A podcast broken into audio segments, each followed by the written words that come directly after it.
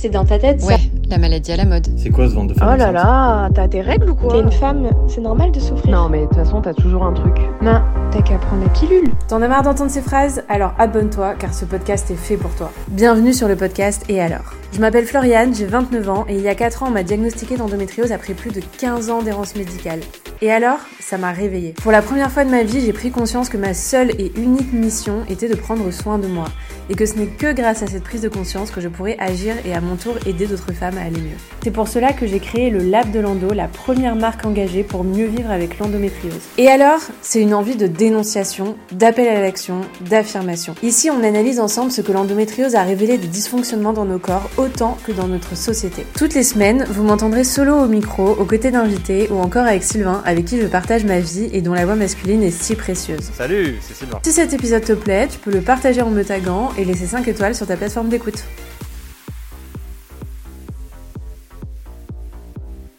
Hello à toutes, j'espère que vous allez bien. Aujourd'hui, on va parler d'un sujet assez tabou. Bon, en même temps, le but du podcast, c'est de détabouiser euh, les sujets tabous. Donc, euh, allons-y gaiement. Euh, c'est vrai que c'est un sujet pour moi qui, où je suis encore plus pudique quand même que les autres sujets. Donc, c'est pas un épisode hyper facile. c'est un sujet dont je parle moins sur mes réseaux, etc.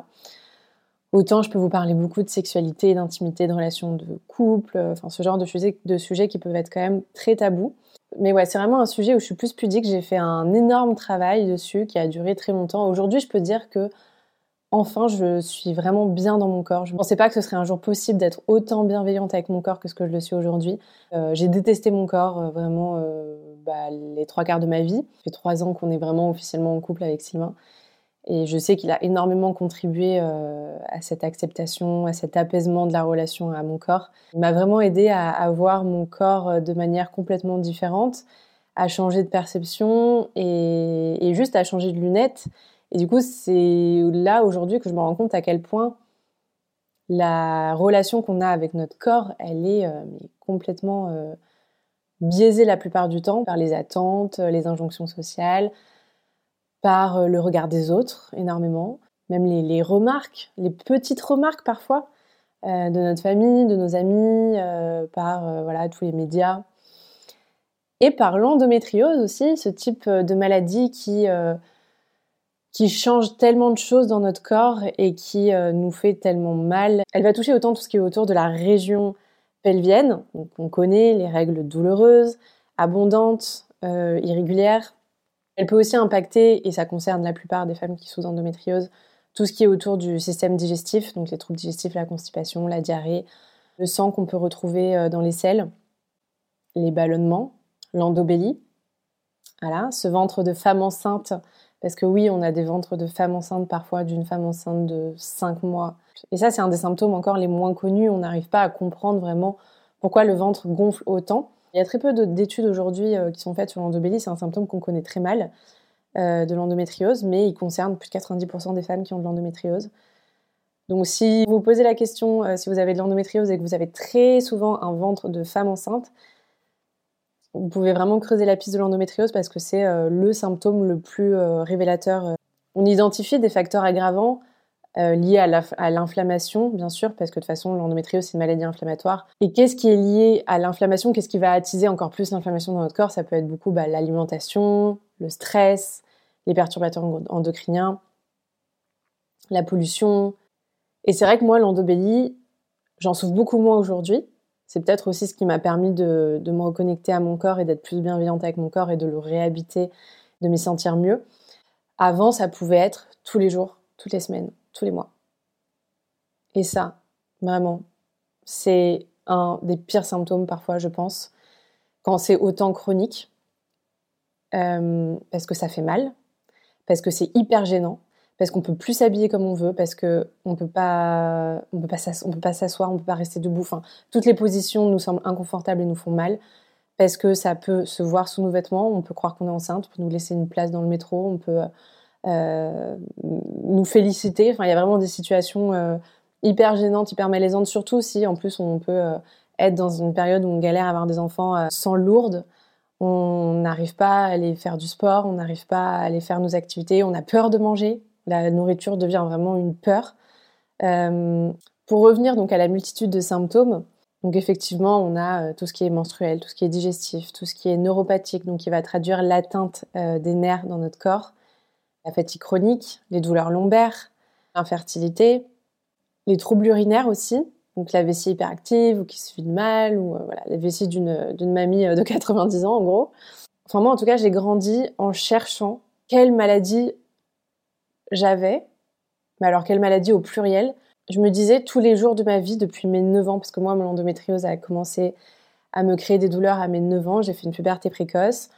J'ai eu un traitement hormonal pendant 2-3 ans de, de piqûres d'hormones dans les fesses tous les mois, toutes les semaines, tous les, tous les mois. Et du coup, j'ai commencé très tôt dans ma vie à euh, me questionner sur mon corps, à me demander pourquoi mon corps avait autant de symptômes à autant d'endroits différents. Et jusqu'à mes 23 ans, j'ai pas eu de réponse. Donc ouais, de mes 9 ans à mes 23 ans, je me suis questionnée tous les jours de ma vie sur qu'est-ce que mon corps pouvait bien vouloir me dire. Je cherchais pourquoi j'avais des douleurs lombaires. Est-ce que c'était une scoliose, une maladie du dos? À un moment donné, je me rappelle, je prenais un traitement, je prenais des médicaments tous les jours pour les douleurs lombaires. Je voulais aussi prendre un traitement pour euh, les troubles urinaires, sauf que tous les médecins que j'allais voir me disaient, euh, me riaient au nez, me disaient que c'était pas possible que euh, à mon âge je souffre de troubles urinaires parce que j'étais beaucoup trop jeune pour cela. Ensuite, j'avais les troubles digestifs, les ballonnements, la constipation, etc. Donc j'allais voir des gastro-entérologues, je me disais il faut que je prenne un traitement et j'ai une maladie liée à mon intestin, c'est sûr et certain. Ensuite, j'avais la fatigue chronique. Alors, combien de fois je me suis demandé si j'avais pas chopé la mononucléose Vraiment, je dormais, mais je me faisais des nuits de 12 heures et j'étais épuisée tout le temps, tout le temps, tout le temps, tout le temps. Cette putain de fatigue chronique de l'endométriose. Euh, ensuite, j'avais, euh, moi, les douleurs qui me faisaient le plus souffrir, c'était les douleurs à l'ovulation. Bah, alors, on a cru que c'était l'appendicite, mais du coup, c'était pas au bon, endroit finalement parce que euh, moi, j'ai toujours eu mal à gauche. Donc, ma mère, toutes ces années qui m'emmenait voir des spécialistes différents, des, faire passer des examens différents pour comprendre qu'est-ce que j'avais, ces douleurs-là qui euh, quand ça se réveillait. Euh. Et pourtant, j'étais sous pilule, hein, donc je ne comprends toujours pas comment. Là, j'ai arrêté la pilule maintenant et je sais que c'est exactement la même douleur que j'ai tous les deux mois quand je veux la gauche. Cette sensation de ballonnement, de gonflement sur l'ovaire, vraiment cette boule de pétanque, euh, cette fatigue encore plus extrême à ce moment-là, cette douleur dans les lombaires insoutenable. Maintenant, je sais, je, je, calcule mon cycle, je fais l'observation naturelle des cycles, je sais très bien que c'est quand j'ovule que j'ai cette douleur. Donc maintenant, je, sais que toutes ces années-là, c'était l'ovulation. Pourtant, j'étais sous pilule euh, et je sentais quand même cette ovulation euh, régulièrement. À un moment donné, donc, euh, où ma mère m'a emmené faire les examens, un médecin a identifié donc un kyste à l'ovaire. On m'a opéré, on m'a enlevé ce kyste à l'ovaire. Ça n'a absolument rien changé dans mes douleurs. Et ça, ça a été une grande partie de ma vie. ma mère qui venait me chercher à l'école parce que j'étais pliée en quatre, je pleurais, je hurlais de douleur, j'étais à deux de tomber dans les pommes. le nombre de fois où j'ai atterri aux urgences parce que j'ai cru que j'allais mourir tellement la douleur irradiait euh, euh, dans la vessie, dans le dos, dans tout le bas du ventre. J'étais bloquée, paralysée. Euh, et bien évidemment, aux urgences, on ne trouvait jamais rien. Et j'en ai tellement voulu à mon corps et j'ai tellement détesté mon corps toutes ces années de me faire souffrir à autant d'endroits différents. Et surtout, il y a eu euh, aussi à un moment donné en fait la perte de confiance de mon corps, à force aussi d'entendre tous les médecins euh, me dire à tous les examens que non, il n'y avait rien aux examens, que du coup j'avais rien et que du coup c'était euh, forcément le stress ou voilà c'était dans ma tête, fallait que je me détende, fallait que, je fasse du sport ou que tout simplement j'arrête un peu de m'écouter. Voilà, plus l'entourage, mes parents aussi qui finissaient par par, par se penser que j'étais complètement hypochondriaque et que c'était juste pour attirer l'attention et que et que ça devait sûrement euh, être euh, dans ma tête, quoi. J'ai fini par ne plus lui faire confiance du tout. Et quand on perd la confiance en son corps, je pense qu'il y a une forme de dissociation aussi qui se met en place, que moi j'ai ressenti et que du coup aujourd'hui je ressens encore plus maintenant que j'ai complètement, je suis complètement réalignée, reconnectée à mon corps et que je me suis jamais sentie dans mon corps comme je me sens aujourd'hui. En plus de ça, moi j'étais hyper sensible, hyper timide, hyper introvertie. En plus de ça, enfin je me sentais déjà pas je me sentais déjà pas hyper bien dans ma tête parce que voilà, hyper euh, très peu de confiance en moi, etc. Mais en plus de ça, je me rappelle vraiment avoir euh, grandi en ne sachant jamais quoi faire de ce corps-là, en ne sachant jamais comment me positionner, en étant très mal à l'aise, en ne voulant vraiment jamais être le centre de l'attention. Aujourd'hui, je m'en rends compte, je n'habitais plus ce corps-là. Et, euh, et c'est ce qui a fait aussi beaucoup que aujourd'hui j'ai du mal et, et, je fais beaucoup d'exercices Alors pour reconnecter à mon corps, à ma sensualité, mais aussi à mes émotions. Aussi à mes émotions, en fait, j'ai, je pense, développé un mécanisme de défense où j'ai complètement dissocié.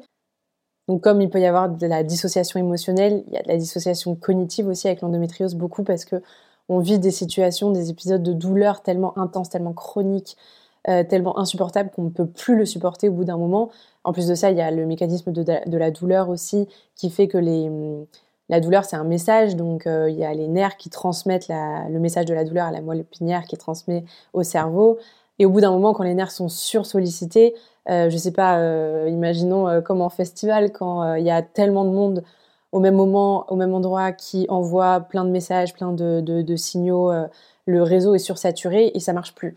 Là, c'est un peu pareil, les nerfs sont sursaturés, et ils deviennent hypersensibles et deviennent complètement défectueux et du coup transmettent un message de la douleur euh, voilà, qui est encore plus euh, biaisé, encore plus fréquent, encore plus intense.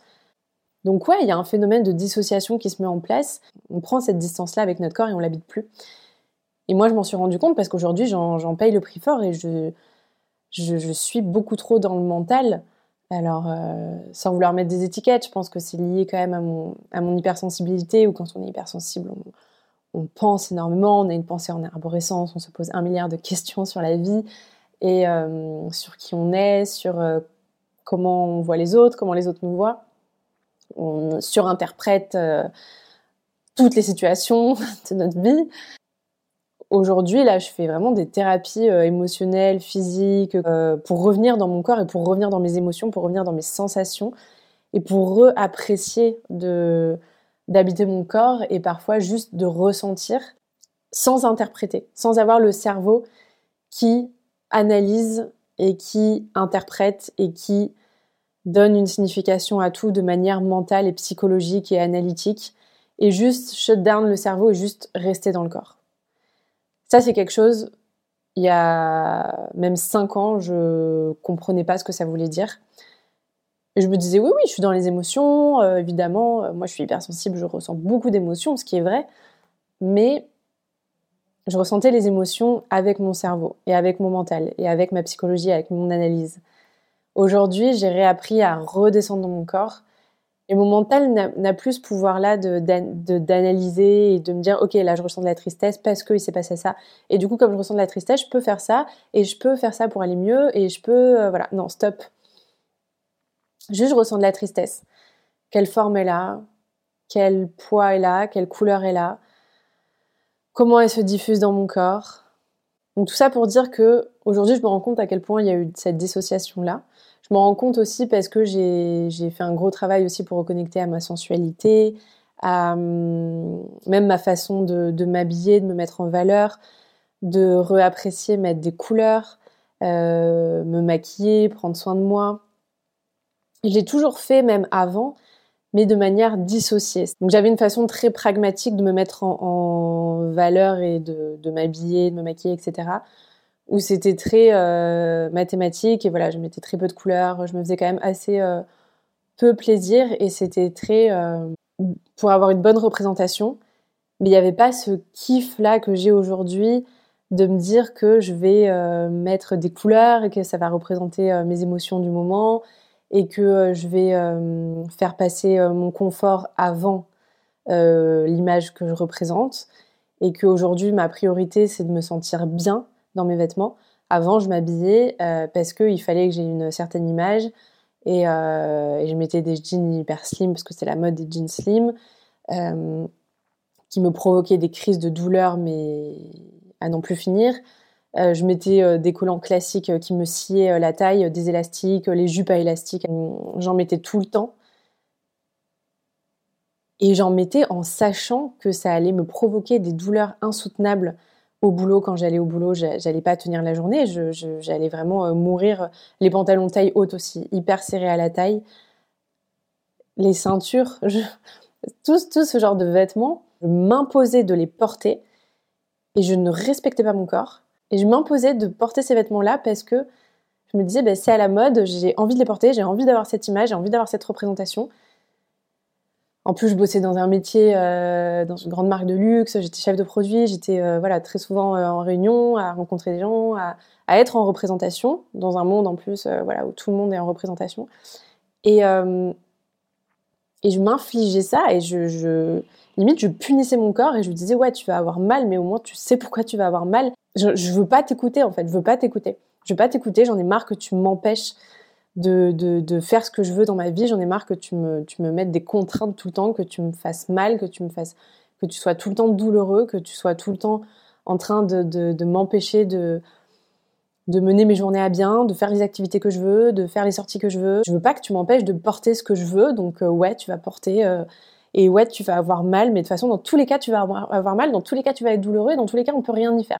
Et bah, tant pis, je vais pas te respecter, et puis de toute façon, euh, je vais et de la même manière, je vais manger euh, n'importe quoi parce que dans tous les cas, je vais avoir mal. Je vais boire de l'alcool, euh, je vais sortir tous les week-ends et je vais, je vais manger tout ce que je veux parce que dans tous les cas, ça ne va rien changer. Dans tous les cas, je vais avoir mal. Et je vais sortir tard le soir et je vais euh, sortir en soirée et je vais bosser comme une tarée et je vais faire des horaires pas possibles au boulot et ouais, je vais être stressée. Et dans tous les cas, dans tous les cas, j'ai mal. Dans tous les cas, j'ai mal depuis toute petite. Dans tous les cas, j'ai des symptômes douloureux. Dans tous les cas, je suis crevée tout le temps. Donc autant euh, bah, écouter ce corps-là. J'étais en dissociation totale, en dissociation totale. Et, euh, je détestais mon corps euh, autant pour l'apparence qu'il me renvoyait que euh, le fait qu'il ne qu'il me contraignait et qu'il remplissait pas son corps de d'instruments, on va dire, dans le fait que j'avais besoin de mon corps pour pour vivre, pour faire des activités, pour travailler, pour pour sortir, pour m'amuser. Donc dans ma tête, il me servait ni à me mettre en valeur physiquement, ni à me mettre en valeur euh, socialement. Et ouais, je me rends compte aujourd'hui, j'ai souffert de dysmorphophobie, donc euh, ça se définit par une pensée euh, obsédante sur un défaut. Moi, ça venait de mon ventre, donc je haïssais mon ventre, mais à un point. Ça m'obsédait, c'est-à-dire que j'y pensais tous les jours de ma vie. Tous les jours de ma vie, je regardais mon ventre. Tous les jours de ma vie, je me pesais. Mais voilà, cette endobélie, c'est ce qui a beaucoup conduit à ma dysmorphophobie, au fait que je me voyais, vraiment c'est flippant, je voyais dans le miroir une autre Floriane. Et aujourd'hui, quand je me regarde dans le miroir, je me vois plus mince que ce que je me voyais dans le miroir quand je me regardais à l'époque, quand je faisais 48 kilos pour 1m68, alors qu'aujourd'hui j'en fais euh, je suis montée jusqu'à 58 l'année dernière et en me regardant dans le miroir, aujourd'hui j'ai de la cellulite, j'ai euh, des vergetures, euh, j'en avais pas à l'époque. Il y a eu aussi en fait euh, ce côté où l'endométriose dans la relation à mon corps m'a aussi fait tomber dans les troubles du comportement alimentaire. Ça, ce sera le sujet d'un autre podcast parce que c'est un énorme sujet à part entière et c'est un sujet hyper tabou aussi et c'est un sujet qui est très souvent lié aussi à l'endométriose pas forcément de base, mais qui peut être attisé en tout cas quand on a de l'endométriose. Et donc moi je sais que c'est ouais, par l'endométriose, l'endobélie, la haine de mon corps, la dissociation, la dysmorphophobie qui en a résulté, que je suis tombée dans les troubles du comportement alimentaire. Donc au début c'était beaucoup de, boulimie mais non, non vomitive. Et à un moment donné, ça a été lié à mon premier chagrin d'amour, où en plus de ça, bon bah du coup j'étais euh, hyper mal. Euh, à cette époque-là où j'ai commencé à moins manger pour aussi euh, c'était un peu un, appel à l'aide aussi euh, attirer un peu l'attention sur moi donc je mangeais moins. Et j'ai commencé à maigrir du coup énormément. Et là je me suis rendu compte que euh, ouais plus j'étais maigre du coup plus les gens s'inquiétaient pour moi et forcément j'étais pas bien dans ma peau donc c'était une forme de, complaisance aussi de me rendre compte de ça. Donc ça m'a fait tomber dans ce cercle vicieux euh, où, plus j'étais maigre, finalement, plus j'avais une sorte de validation aussi, euh, de, récompense sociale aussi, parce que euh, je, vivais aussi dans une époque, encore à l'époque, où il n'y avait pas le... avait pas le body positive, même le body neutrality, comme on l'entend de plus en plus. Donc voilà, moi je vivais à une époque où il y avait quand même le culte de la maigreur. Kate Moss était complètement mon idole. Il y avait euh, les, podiums, les mannequins, euh, il y avait les magazines euh, Jeunes et Jolies. tous les étés, tous les articles dans les magazines, comment perdre du poids, comment avoir le ventre le plus plat pour l'été, comment être la plus mince, comment être la plus belle. ça ne m'aidait pas, hein, c'était, ça empirait tout cette relation déjà catastrophique que j'avais avec mon corps. déjà, les adolescentes, du coup, à, l'époque où j'étais ado, avaient sûrement en grande majorité tout ce même problème de vouloir atteindre ce, cet idéal féminin qu'on voyait partout dans les séries, dans les médias, dans, les, magazines féminins, etc. qui était bah, inatteignable déjà parce qu'il euh, y avait beaucoup de retouches photos. Normal, enfin c'est pas normal de, vouloir euh, absolument être maigre et de se dire que la perfection c'est euh, d'être maigre et d'avoir un ventre hyper plat et, d'avoir zéro cellulite, etc. Enfin c'est pas possible. on a tout de la cellulite, c'est normal, c'est même un signe de bonne santé. Donc déjà il y avait ces standards inatteignables qui faisaient qu'on on se sentait toutes hyper mal dans notre peau, je pense. Plus de ça, avec l'endométriose, même si je devenais aussi maigre, et je l'étais à un moment donné que ces filles-là que j'idéalisais, moi, j'avais toujours ce ventre euh, hyper ballonné, donc j'aurais jamais ce ventre plat. Donc c'était impossible. Et donc je détestais encore plus mon corps à cause de ça. Et aujourd'hui, ouais, je me rends compte à quel point, euh, à quel point c'est dingue, ouais, de se regarder dans le miroir et de se dire que pour la première fois de ma vie, je, m'accepte enfin et j'accepte le fait que j'aurai jamais un ventre plat. Et donc, comme je disais avant, euh, la relation avec Sylvain, forcément, m'a beaucoup aidée parce que j'ai eu la chance donc, de tomber sur, sur quelqu'un qui, euh, qui m'aime euh, sans condition, donc que ce soit euh, émotionnel, psychologique, physique, social. Et voilà, je sais que les relations précédentes que j'avais aussi, en plus de tout le reste, ne m'aidaient pas parce que relations hyper toxiques. Et c'était des relations qui m'encourageaient, qui me, qui me récompensaient quand j'étais la plus maigre possible aussi. Et ça n'aide pas, hein, évidemment, à, prendre confiance en soi et à reconnecter avec l'amour et la bienveillance envers son corps. Et c'est pour ça que c'est tellement important aussi de bien s'entourer parce que euh, j'aime bien la phrase qui dit qu'on est le résultat des cinq personnes les plus proches de nous parce que on est euh, lié à leur, euh, bah, leur mode de vie, à leur quotidien, à leurs pensées. Enfin voilà, on est, des éponges entre nous dans nos relations. on va s'imprégner quand même de, des discussions qu'on a avec les autres, des énergies qui dégagent. Alors après, je dis pas que c'est la solution miracle parce que ça l'est pas du tout. Et, euh, et si moi j'avais pas fait euh, mon travail de mon côté, dont je vais vous parler avec euh, tout ce que j'ai mis en place pour aller mieux mentalement et du coup physiquement, parce que l'un ne va pas sans l'autre, aujourd'hui j'en serais pas là à, apprécier la façon dont me regarde mon amoureux et quand il me fait un compliment sur mon corps et, et qu'il me trouve belle, je pourrais très bien ne pas l'apprécier. Dans notre société, on n'est quand même pas encouragé à, à se suffire, à juste être assez. On est encouragé à toujours s'en demander plus, à toujours avoir plus d'exigences, à toujours se critiquer. Même l'autocritique est valorisée. Enfin, je sais pas si vous si vous captez. Euh, moi, j'ai beaucoup eu ça et j'essaie de changer ça aujourd'hui parce que je le vis encore. J'ai encore, je suis encore souvent confrontée à des situations comme ça avec mes amis. En gros, dans mes groupes de copines ou avec mes amis filles, il y a toujours eu ce truc de euh, oh là là j'ai grossi euh, oh là là je suis moche aujourd'hui oh non non mais euh, t'as vu mes cernes oh mais t'as vu mes cheveux non mais c'est une catastrophe non mais regarde là c'est quoi cette cellulite? Non mais t'as vu mes vergitures c'est une cata oh là là mais je, me déteste en ce moment non mais je suis horrible oh là là mais c'est quoi cette tête sur la photo qu'on a pris là je suis trop moche sur cette photo etc etc je pourrais continuer pendant des heures euh, il y a énormément d'exemples. Je pense que ça vous parle. Vous avez déjà vécu euh, ce genre de situation. Et en fait, j'ai l'impression qu'il y a, euh, comment dire, une forme de validation sociale à se critiquer. Et moi, je l'ai senti. Hein. j'ai déjà été dans ce délire-là de me critiquer, de me dénigrer dans, mes, dans mes groupes de copines. il y a quand même un, engrenage à ce niveau-là. Et ouais, il y a un truc social, en fait que les mecs n'ont pas, quand même, je trouve. J'ai rarement vu des groupes de mecs euh, amis euh, se dire euh, non mais attends, non mais attends, regarde mon ventre, non mais regarde mes fesses là, mais ça va pas du tout. Mais mais imagine là avec mon date, si elle me trouve un peu trop gros ou attends t'imagines là j'ai un date avec une meuf. là, j'ai un peu de ventre. Oh là là, mais il faut que je m'habille autrement pour qu'elle voit surtout pas mon ventre. Non, voilà, je pense pas après, euh, je ne fais pas de généralité. Hein. Euh, encore une fois, c'est que ce que j'ai vécu.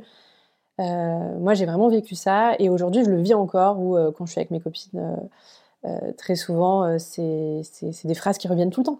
Qui reviennent tout le temps. Et aujourd'hui, j'ai complètement changé mon regard par rapport à ça. Et encore une fois, il y a dix ans, j'étais dans, mes groupes de copines et je faisais 10 kilos de moins et j'étais la première à dire que oh là là, mais regarde-moi ça, j'ai un ventre énorme, etc. etc. Et aujourd'hui, je... fais quasiment 10 kilos de plus et je le dis jamais. Alors après, attention, hein. évidemment, on peut avoir des complexes, évidemment, on peut se sentir mal et vous êtes encore euh, dans le dans l'autocritique et vous sentir mal et, euh, et, euh, et parfois c'est plus justifié que d'autres, vous allez me dire aussi. Parce que peut-être que vous êtes en surpoids et que même vous vous dites que pour votre santé, en fait, bah, ça vous saoule et que vous avez envie de perdre du poids et que du coup, vous avez une vraie raison de vous autocritiquer, etc.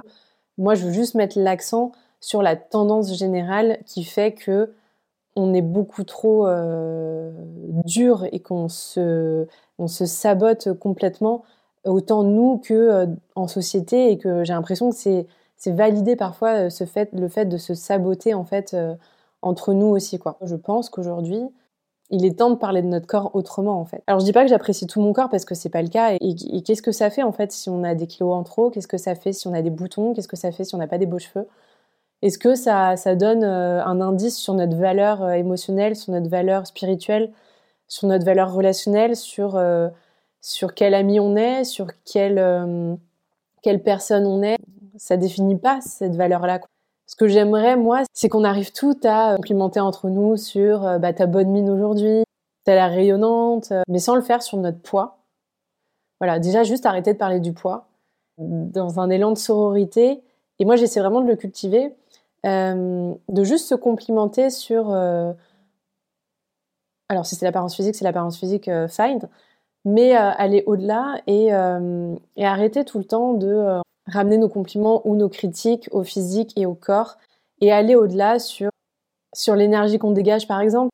Mais ouais, aller au-delà de l'apparence physique pour ne plus accorder autant d'importance à, ce à quoi notre corps ressemble, parce que dans tous les cas, on n'arrivera jamais à atteindre l'idéal que la société euh, nous renvoie. Euh, et, je pense que le seul moyen d'être vraiment euh, en, paix avec son corps et de l'accepter et de l'apprécier, il faut juste se rendre compte que notre corps, il faut le remercier parce qu'en fait, c'est grâce à lui que tous les jours, on peut marcher, faire nos activités, on peut penser, on peut faire ce qu'on aime, on peut avoir des relations avec les autres, on peut discuter, passer des super moments, que tous les souvenirs heureux de notre vie, bah, c'est dans cette enveloppe-là qu'on les, qu'on les vit. Trouve qu'aujourd'hui, on a de la chance, euh, même si on a une société qui est de plus en plus sexiste, comme le euh, rapportait euh, le, rapport de 2023 du Haut Conseil à l'égalité sur le fait que notre société est de plus en plus sexiste.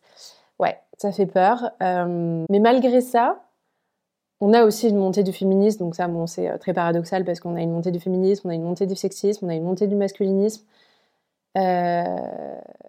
Mais à côté de ça, sur les réseaux sociaux, aujourd'hui, sur Internet, sur tout, sur toutes les sources d'informations qu'on a à disposition aujourd'hui, tout simplement, on a de plus en plus de contenu sur l'amour de soi, la bienveillance, la sororité, le body positive ou body euh, neutrality. Et il faut s'en servir le plus possible. Moi, ça fait partie de mes, de mes, outils et ça fait partie de mes outils tous les jours pour euh, continuer à, à reconnecter à mon corps et à y remettre de la bienveillance. Je vous mettrai dans les ressources, euh, dans la description de l'épisode, euh, vous pourrez aller voir quelques ressources un peu euh, qui moi m'ont aidé, que ce soit en termes de livres, de podcasts, de comptes Instagram, voilà, que je, qui m'alimentent régulièrement. Et en fait, d'ailleurs, par rapport à ça, c'est vrai que ça peut être, ça peut être qui tout double toute cette source d'information qu'on a aujourd'hui, juste petit aparté sur ça. Moi, j'ai été dans un état assez dépressif là, ces derniers mois. Il y a eu un moment donné où, si vous me suivez sur Instagram, j'ai fait euh, pas mal de stories sur le sujet où euh, c'était compliqué pour moi d'en parler parce que la santé mentale, c'est euh, encore très tabou. Et il y a une forme de pudeur beaucoup là-dessus où c'est où il y a parfois une honte à se dire qu'en fait ça va pas. Et j'ai mis longtemps à m'en rendre compte parce que je me disais que ça allait passer, que c'était une période, que ça devait être mon SPM, mon syndrome prémenstruel, qui faisait que j'avais des, des troubles de l'humeur des périodes d'anxiété. Et en fait, je me suis rendu compte que euh, bon, c'était un tout. Euh, il y avait beaucoup de mon histoire personnelle sur mon cheminement par rapport notamment à la relation avec ma mère qui me rendait malheureuse euh, beaucoup à ce moment-là. à mon histoire familiale, à des relations voilà dans ma famille qui me rendaient très malheureuse à ce moment-là et depuis très longtemps qui me pesaient où j'arrivais pas à avancer par rapport à ça, où j'arrivais pas à, dire les choses, où j'avais beaucoup de non-dits en moi ou qui pourrissaient en fait. Mais c'est vrai que je me suis rendu compte aussi que j'étais devenue un peu trop sensible et trop exposée à tous ces contenus justement trop euh, anxiogènes. Mais c'est vrai que j'étais de plus en plus exposée à ça parce que j'avais ma conscience féministe qui s'était beaucoup réveillée aussi euh, euh, ces, derniers mois. Et j'étais très impliquée là-dedans et, et, même moi, je voulais faire de plus en plus de contenu aussi là-dessus. Et en fait, j'en fais de moins en moins et, et je me suis déconnectée et j'ai refait tout mon feed Insta. Et à contre-coeur, en fait, j'ai euh, bah, diminué tous les comptes euh, d'actualité, d'information sur le monde, sur la politique, sur euh, les guerres, sur ce qui se passe dans les autres pays, ce qui se passe dans notre pays. Les comptes féministes aussi qui parlent des conditions catastrophiques des femmes dans les autres pays, de tous les féminicides qu'il y a tous les jours, de toutes les violences qu'il y a tous les jours, de toutes les agressions, de tous les problèmes, tout le sexisme, toute la misogynie auxquels on peut faire face encore aujourd'hui. Et je l'ai fait à reculons parce que j'avais cette exigence de euh, il faut que je m'active, il faut que voilà, on a tout notre rôle, on a tous aussi euh, parce que les hommes doivent faire partie de ce combat-là pour plus d'égalité hommes-femmes. S'il y a que les femmes, ça ne marchera pas. Euh, ouais, c'était dur pour moi. j'avais l'impression un peu de me décevoir et de me dire non mais attends, en te coupant du monde et en étant beaucoup plus égoïste et en te coupant de tous ces contenus-là, euh, et en te concentrant juste sur, sur toi, sur ton quotidien, sur les activités que tu vas faire, sur euh, ton cercle social, sur euh, ta famille, sur tes amis, sur ton couple, sur ton travail, sur tes activités, les livres que tu as envie de lire, les contes que tu as envie de, de, regarder, les contes drôles, les contes humoristiques, les contes hyper légers, les contes où on voit des petits chats faire des petits câlins ou faire des trucs trop mignons ou faire des trucs trop drôles qui forcément bah, sont beaucoup moins anxiogènes que euh, les contes où on parle de féminicide. J'avais l'impression de, faillir un peu à mon devoir et euh, je m'en voulais beaucoup. Mais euh, je me suis rendu compte encore une fois, et ça reprend encore la phrase du jingle où je vous dis très souvent que votre première mission sur Terre, c'est de prendre soin de vous. Et que sans ça, vous ne pouvez pas aider autour de vous. Donc même si vous avez envie d'aider autour, autour, de vous, que ce soit aider vos proches, que ce soit aider même au niveau sociétal, vous ne pouvez pas le faire si vous ne vous aidez pas avant. Donc j'ai reconnecté à cette, euh, à cette croyance que j'ai et euh, j'ai énormément réduit du coup voilà toutes les sources d'infos qui étaient beaucoup trop anxiogènes pour moi. Mais tout ça pour dire que euh, vous êtes maître et vous êtes responsable. Et ça aussi, ça a un énorme impact sur la relation à votre corps. Donc votre entourage, les personnes de qui vous entourez, votre cercle proche, les contenus auxquels vous êtes exposé tout le temps, les thérapies que vous pouvez faire aussi, donc les thérapies, ça c'est hyper important, ça pareil, je vous en parle euh, tout le temps. Moi, c'est ce qui a changé ma vie. J'aurais pas pu le faire seule. J'ai fait beaucoup de choses seule. Faut, il y a plein de choses qu'on fait seule euh, chez soi, euh, dans son dans son cocon, où on va mettre en place des habitudes. Je vous parle souvent de tout ce que j'ai mis en place moi tous les jours sur mon alimentation, sur ma respiration, faire des exercices de respiration, reconnecter à moi. Alors méditer, je le fais moins en ce moment parce que j'ai du mal à méditer. Euh, le yoga, j'en fais un peu moins en ce moment aussi. Bon, voilà, mais euh, je faisais beaucoup de yoga euh, quotidien où je fais des étirements au moins quotidiens. Je me masse quotidiennement. Je me masse des points d'acupression sur les pieds, sur les mains, donc reliés à des zones où j'ai des douleurs souvent avec l'endométriose, digestive, menstruelle, gynéco, etc. Euh, voilà, ça peut être j'ai un tapis d'acupression tous les soirs, c'est mon petit rituel, je me mets sur mon tapis d'acupression, ça me fait trop du bien. J'ai mis en place aussi euh, les affirmations positives ces derniers temps où euh, je m'écris sur un papier des affirmations positives qui me font du bien. J'en ai qui me suivent depuis très longtemps ou sinon sur Google il y en a plein de listes qui sont top, enfin il y a plein d'idées. Et en fait, j'en ai lu plein et il y en a qui, qui, résonnent énormément en moi, qui me font du bien. Rien que de les lire et de les dire, ça me fait du bien. Et euh, du coup, je me les écris sur un papier, je me les mets sous mon oreiller et tous les soirs ou tous les matins, je me les, je me les lis. Alors parfois, j'oublie et c'est pas grave. Hein. Il ne faut pas tomber non plus dans une euh, routine. On se met un stress et on se met une pression. Euh, à un moment donné, j'étais dans une, une, volonté extrême d'aller mieux et de mettre en place tous les principes du développement personnel à la perfection. Et, et du coup, je m'en voulais quand j'avais pas le temps dans la journée de prendre mon, mon livre et enfin de prendre mon cahier et d'écrire euh, mes phrases de la journée, mes, affirmations positives, de faire mon écriture intuitive, euh, de méditer 10 minutes dans la journée. Je me, je me mettais du stress parce que je ne faisais pas. Et en fait, j'ai fini par me rendre compte qu'en fait, juste, ça ne me convenait pas. Euh, méditer 10 minutes par jour, j'y arrive pas. faut pas que ça demande des efforts, il faut pas que ça crée de la culpabilité ou trop d'exigences. Comme quand je vous dis pour l'alimentation, euh, ok, c'est cool de mieux manger, c'est cool de trouver les aliments qui nous font du bien et, de, réduire ceux qui nous font du mal ou de les substituer, surtout de les substituer, pas de les, pas de les arrêter, mais de les substituer, ça c'est euh, la base, pour justement pas, pas, vous frustrer et continuer à, vous faire euh, kiffer. Et donc c'est pareil sur tout ce que vous mettez en place pour aller mieux. Voilà, surtout pas créer de, de, stress supplémentaire. au contraire, sinon c'est contre-productif. Et ouais, les thérapies émotionnelles ont vraiment contribuer. Je ne serais pas au stade de bien-être où je suis aujourd'hui si je n'avais pas rencontré ces thérapeutes-là, si je n'avais pas suivi ces thérapies. Et même à reconnecter, à redescendre dans mon corps. J'ai même fait des exercices avec ma psy qui est aussi hypnothérapeute où, euh, j'ai ressenti des choses en séance et où même elle était troublée de, voir qu'en fait, c'était une des premières fois de ma vie où j'avais vraiment une connexion à mes émotions et, euh, euh, une descente dans mon corps que j'avais jamais eue et qui m'a permis vraiment de de tellement m'apaiser et de tellement redescendre dans mon corps et de tellement calmer aussi le mental euh, euh, et, juste de, profiter et de se sentir plus euh, habité, de même ressentir plus le poids de son corps, ressentir la chaleur de son corps. Des preuves aussi hyper parlantes que j'ai aujourd'hui sur le fait que ouais, j'ai bien reconnecté à mon corps, c'est que je tombe plus du tout malade.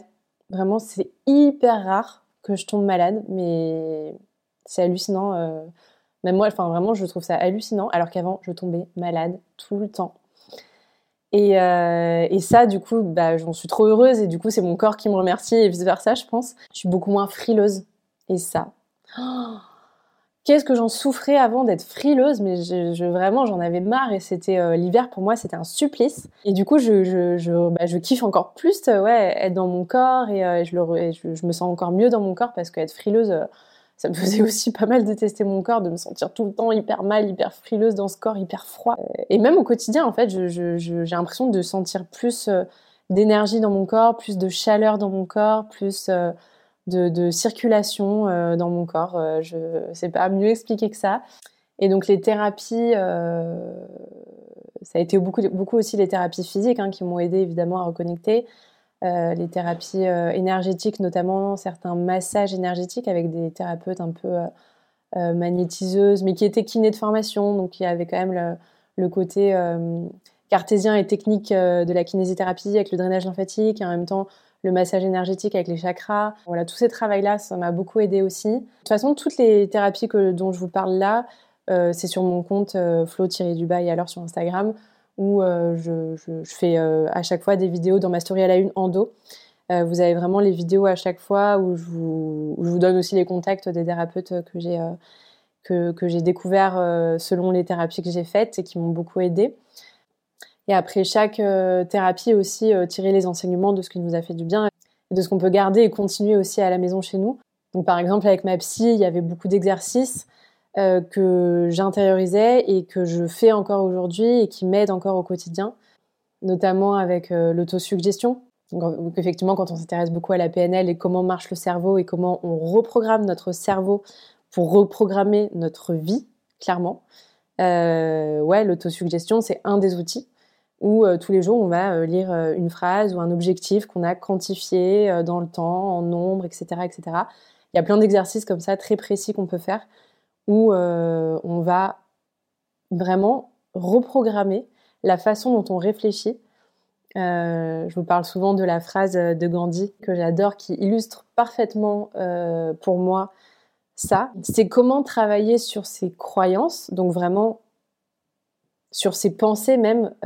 comment là, en fait, juste tous les jours, travailler sur mes pensées de seconde en seconde va avoir un impact, en fait, en effet papillon après, sur euh, ma vie au global en fait. Enfin, chaque seconde là de ma vie euh, conditionne les années à venir. Et c'est très puissant. Vos croyances deviennent vos pensées, vos pensées deviennent vos mots, vos mots deviennent vos actions, vos actions deviennent vos habitudes, vos habitudes deviennent vos valeurs, et vos valeurs deviennent votre destinée. Donc pour moi, elle est hyper puissante cette phrase et, euh, d'ailleurs c'est euh, une des phrases qui commence un des livres donc que je vais vous mettre en, en ressources euh, de l'épisode. Et petit aparté, la PNL qui me passionne parce que je suis en train de faire enfin ma formation de thérapeute praticienne en programmation neurolinguistique pour vous coacher dans quelques, quelques mois sur toutes les blessures émotionnelles, euh, physiques, etc. qu'on peut avoir avec l'endométriose. Et donc comment reprendre le pouvoir euh, de son corps et de son esprit euh, malgré l'endométriose. C'était un petit teasing que je tenais à vous faire en exclusivité sur le podcast car je n'en ai parlé nulle part ailleurs. Et c'est vrai que c'est vrai que je me rends compte là, on arrive à la fin de l'épisode, je vous ai beaucoup parlé de votre environnement social, amical, familial, de couple, etc. mais dans la relation à soi et dans la reconnexion à mon corps, euh, dernier petit euh, point. C'est vrai que la, sexualité m'a énormément aidée aussi. Alors autant ma sexualité, ça a pu être euh, une contrainte et une faiblesse et, une souffrance, autant ça a pu être bah, une force et quelque chose qui m'a beaucoup apporté dans la reconnexion à mon corps, dans la détestation de mon corps. Je m'étais coupée évidemment aussi de ma sensualité parce que quand on déteste son corps, on a du mal à incarner vraiment sa sensualité et honorer vraiment le côté divin et puissant euh, que peut nous apporter notre sexualité. Et donc ça, je l'ai retrouvé euh, beaucoup avec Sylvain, encore une fois, euh, en réapprenant, ça on en parle beaucoup de façon dans les épisodes qu'on fait tous les deux sur la sexualité, mais du coup en redécouvrant notre sexualité, en réinventant notre sexualité, ça a aussi pu réinventer ma sensualité parce que j'ai pu redécouvrir aussi le sexe sans douleur, le sexe sans attente, sans performance, sans stress.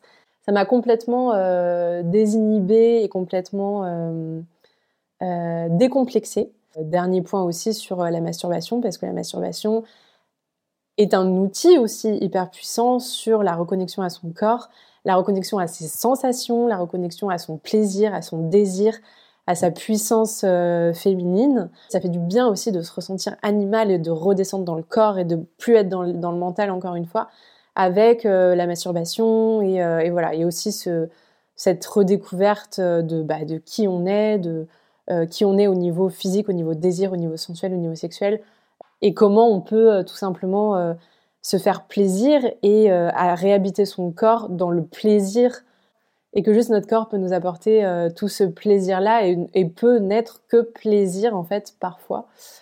surtout en plus quand, bah, avec l'endométriose aussi, on a des douleurs pendant les rapports. là, on peut aussi se retrouver sa, sa, confiance, sa connexion à sa sensualité, à son corps au-delà d'un rapport avec l'autre et on redécouvre juste ce plaisir-là sans euh, attendre de l'autre, en tout cas euh, au moment où on est euh, seul avec nous-mêmes.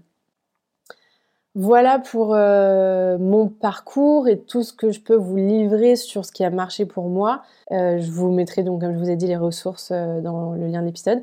N'hésitez pas à aller voir la description. Mais il y a plein d'autres ressources, il y a plein d'autres vécus, il y a plein d'autres expériences. Et j'ai hâte de vous en parler euh, dans les épisodes que je ferai avec euh, les autres euh, invités. Je pense notamment à tout ce qui est plus artistique et à tout ce qui est art-thérapie. Et là, il y a plein de choses à explorer aussi. Il y a des shootings photos aussi qui peuvent permettre plein de belles reconnexions à son corps. Même la danse, la peinture Bref, plein d'autres activités que euh, j'explorerai avec deux invités euh, qui, apporteront euh, d'autres visions, d'autres expériences et, et d'autres techniques qu'elles ont testées et qui les, qui les ont aidées. En attendant, prenez soin de vous et vous le savez, écoutez-vous, écoutez-vous, écoutez-vous. Merci d'être resté jusqu'au bout. Et maintenant, on compte sur toi. Si cet épisode t'a plu, tu peux le partager en nous taguant sur les réseaux et en le notant sur ta plateforme d'écoute. À bientôt!